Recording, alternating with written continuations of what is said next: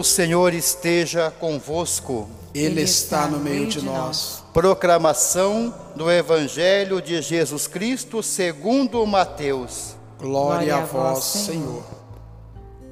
Naquele tempo, disse Jesus aos seus discípulos: Ouvistes o que foi dito, olho por olho e dente por dente.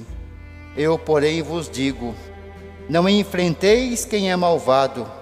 Pelo contrário, se alguém te dá um tapa na face direita, oferece-lhe também a esquerda.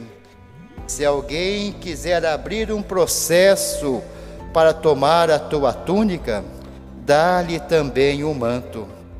Se alguém te forçar a andar um quilômetro, caminha dois com ele.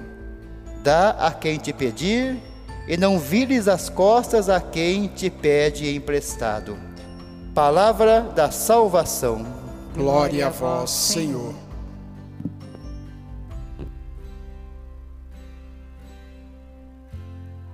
Queridas irmãs, queridos irmãos, certamente nós estamos diante das páginas mais difíceis do Evangelho para trazermos para o nosso dia a dia, para traduzirmos em ações muito concretas e que gastarão energias, ações que gastam nossas energias.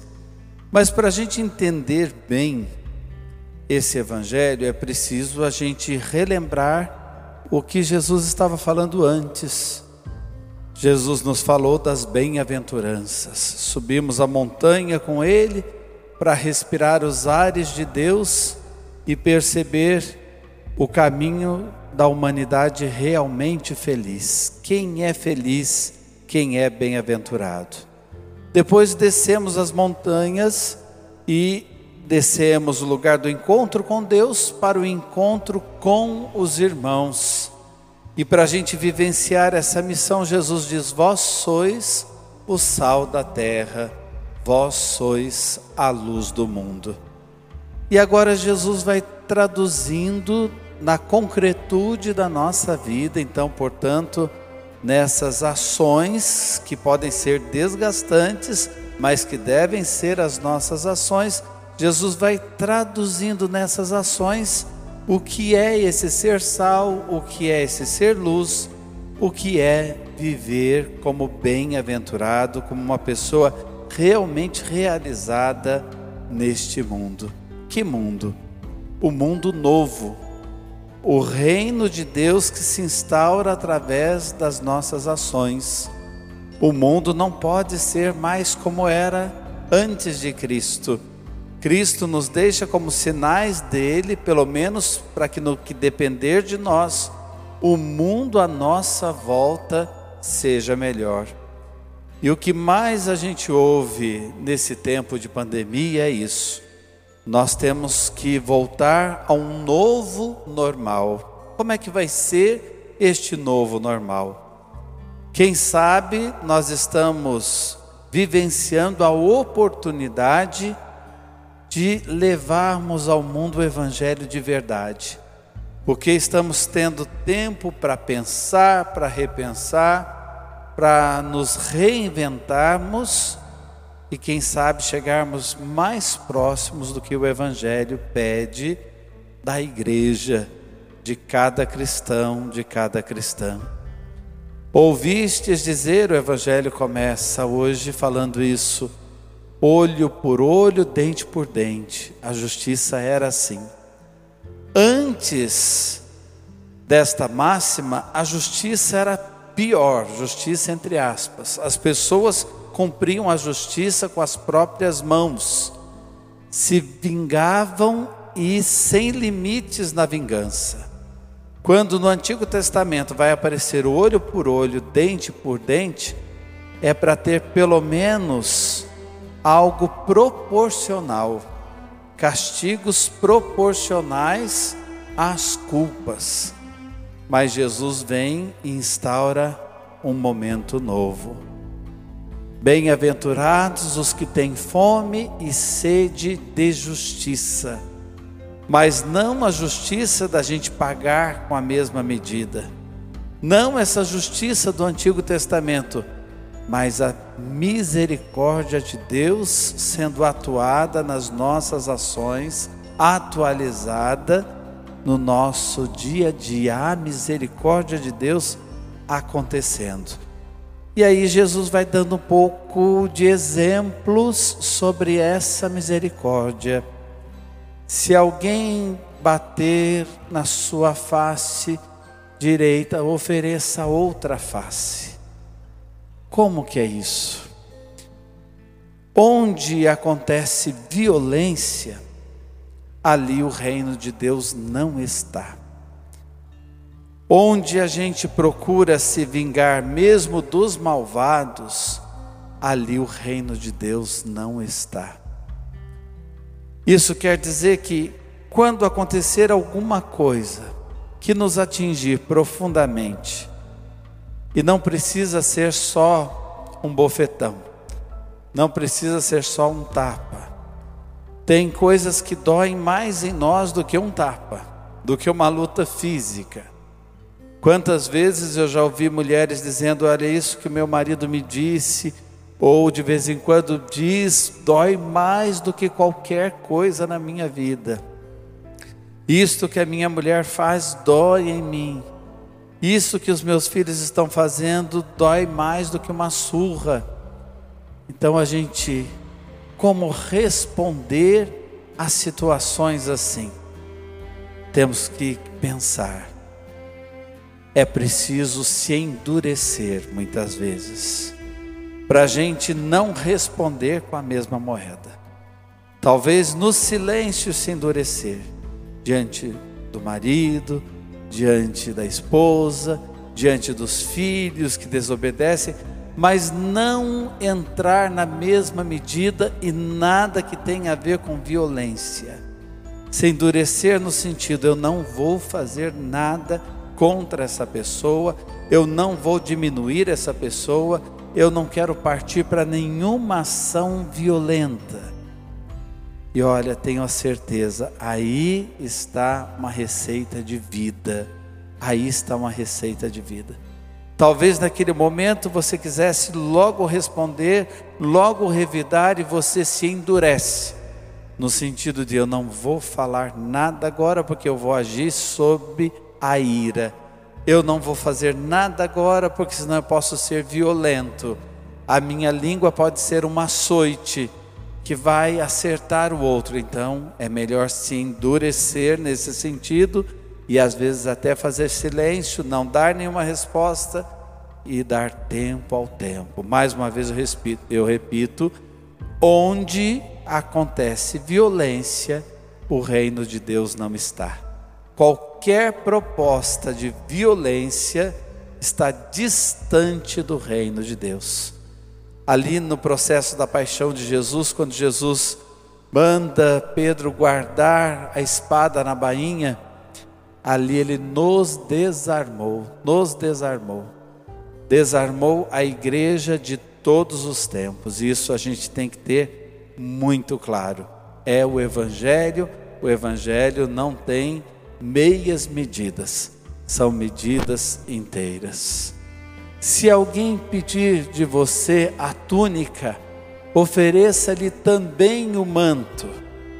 Ou seja, aqueles que estão no mundo, não conhecem a Jesus, já fazem coisas boas, você tem que fazer mais.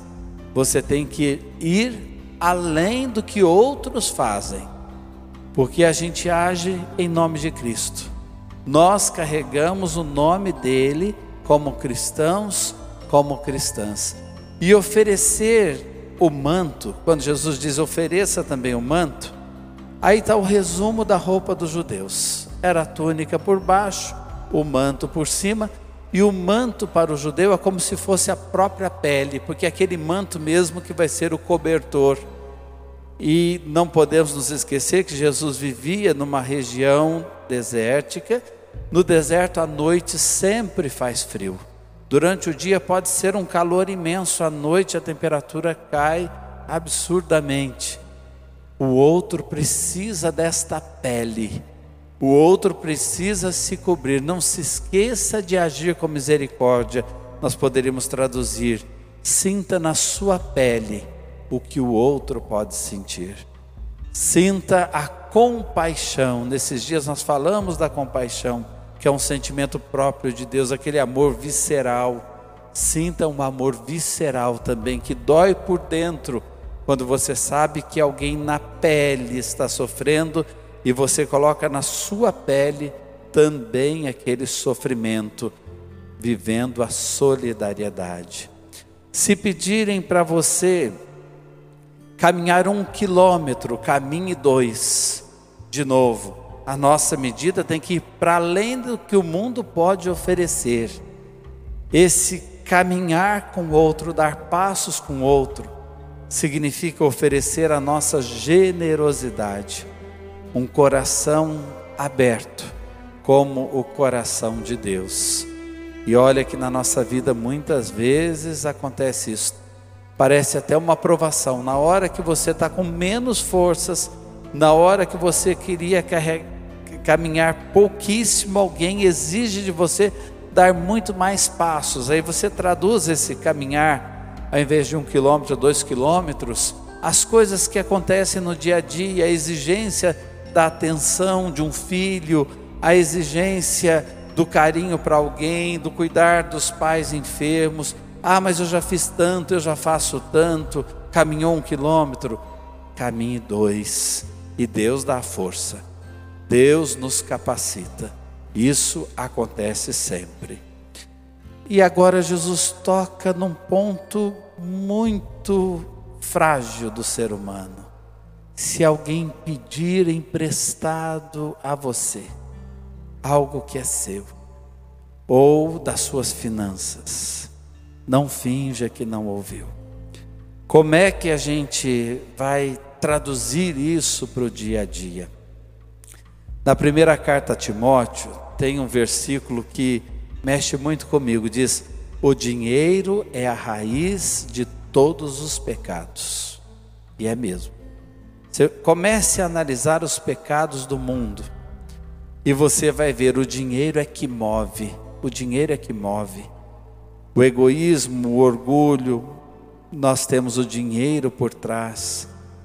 Nos pecados do erotismo, o mundo do erotismo hoje, da pornografia, gera muito dinheiro, é o dinheiro que está por trás. As drogas, os vícios, é o dinheiro que está por trás. E enfim, aí a gente pode citar tudo que acontece no mundo. A fome no mundo é o dinheiro que está por trás. Poucos têm muito e muitos não têm nada. Vocês sabem que o mundo produz muito mais alimentos do que precisava, um terço a mais de alimentos. Como é que alguém pode passar fome neste mundo? E basta a gente olhar para os lixos da vida, quanto alimento vai sendo jogado fora. Então, se alguém pedir e você tiver, faça a sua parte. Faça a sua parte. Você pode servir, você pode ajudar a pessoa realmente precisa.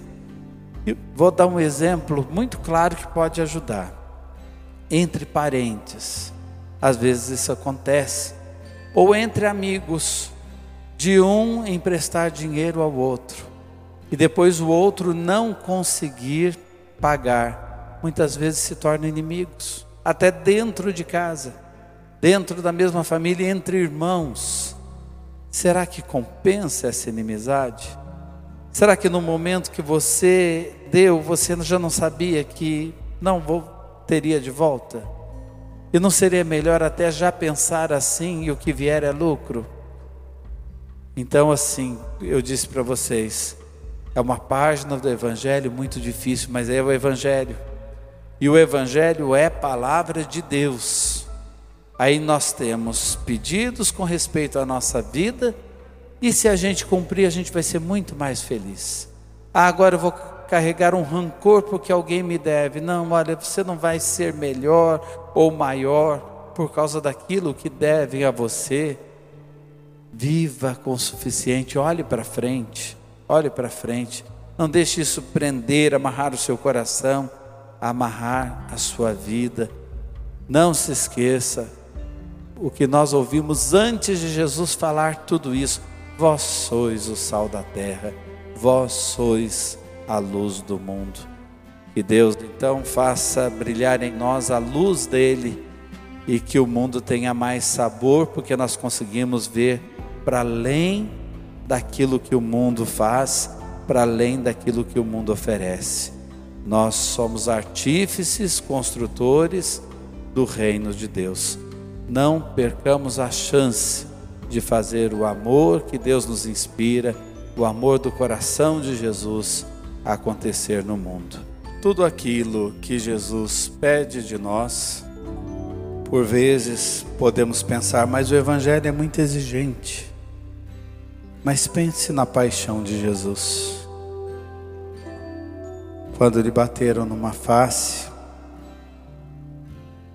ele não agiu com violência. Apenas perguntou: Por que me bates? Mas sofreu toda a flagelação por nós.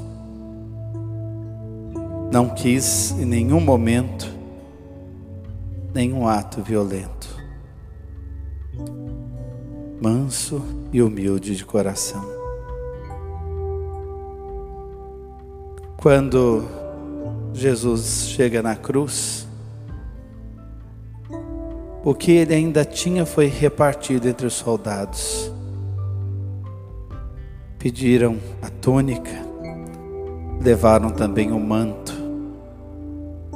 Jesus termina a sua vida terrena ali, nu, sem nada.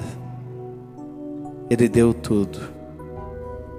Por mim, por você, para mim, para você. Quando pedirem que você caminhe um quilômetro, caminhe dois. Foi isso que Jesus caminhou até o Calvário. Caminhou levando o peso da cruz. Se fez pecado por nós, embora não tivesse pecado. Nós precisávamos que Ele desse alguns passos por nós, Ele deu todos os passos no nosso lugar. E Ele nos dá muito mais do que pedimos. E não cobra por isso. Só derrama amor. Nos deixa até envergonhados porque nos dá tanto. Que muitas vezes a gente diz: nem sei como agradecer nem sei como agradecer. E quando a gente pensa que Ele poderia cobrar, Ele nos diz: de graça recebestes, de graça deveis dar. E é assim que Ele age na nossa vida. Tudo é graça, e é de graça. Feliz de quem encontra esse caminho das bem-aventuranças entende em Jesus o ser sal e o ser luz. Tudo é graça. Obrigado, Senhor, pelas palavras do Evangelho de hoje, que nós vemos todas nos detalhes sendo cumpridas pelo Senhor, para que seguíssemos o exemplo. Amém.